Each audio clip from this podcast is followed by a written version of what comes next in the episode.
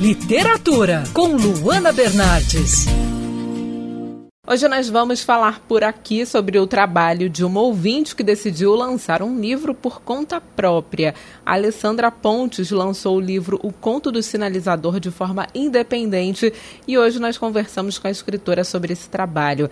Alessandra, você pode me falar sobre a trama do seu livro? O livro trata de pessoas comuns, de, de questões de ser humano mesmo, né? de sentimentos, de bem e mal dentro de cada um de nós. A trama do livro é sobre um homem que nasceu numa família rica e conhecida, mas ele acabou chegando à faixa dos 30 anos como um fracassado, né, naqueles conceitos de, de sociedade, e ele tem plena consciência disso. Aí começam a aparecer os dilemas dele, principalmente os dilemas morais. Esse cara fracassado, o nome dele é Hector, é, ele busca uma intervenção divina, assim, uma resposta para tudo que perturba ele, e acaba caindo de uma escadaria e conhecendo uma moça. Daí ele resolve contar a história dele para ela. O Hector havia sido procurado por um homem e recebeu uma missão de borrifar um líquido em determinadas pessoas para que elas pudessem ter uma segunda chance de vida, que eles chamam no livro de sinalizar. É como se as pessoas passassem por experiências de quase morte e voltassem mudadas. Ele fica nesse dilema de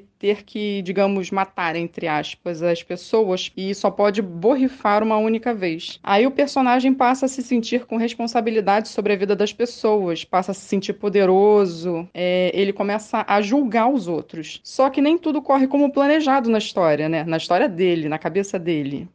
Aí que a história se desenrola. O seu livro é autopublicado, certo? Como foi fazer isso por conta própria? Eu andei pesquisando editoras para o envio do original, entrei em contato com algumas, e me disseram que não estavam analisando os originais. Aí eu tentei fazer uma autopublicação paga, mas em sites de reclamação eu andei dando uma olhada e vi que boa parte não tinha uma boa reputação, né? Algumas por não cumprirem o contrato, outras apresentavam um produto com falha, tipo páginas em branco no miolo, páginas trocadas e até repetidas. Aí eu vi a possibilidade de publicar numa plataforma online sem custos, e uma amiga já tinha feito isso e me sugeriu. Aí peguei o manual de como publicar preparei o texto para aquele formato pedido né, da plataforma.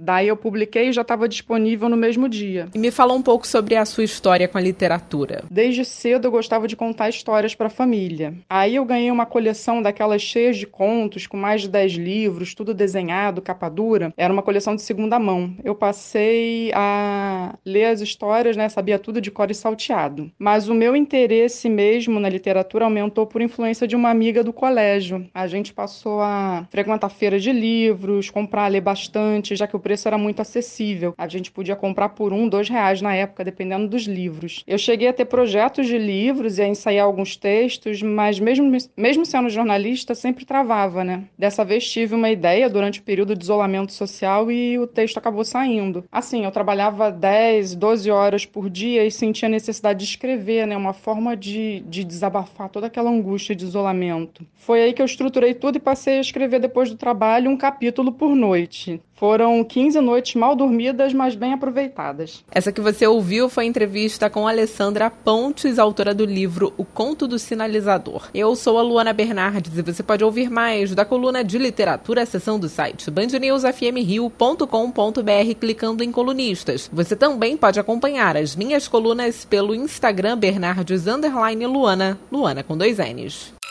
Quer ouvir essa coluna novamente? É só procurar nas plataformas de streaming de áudio. Conheça mais dos podcasts da Band News FM Rio.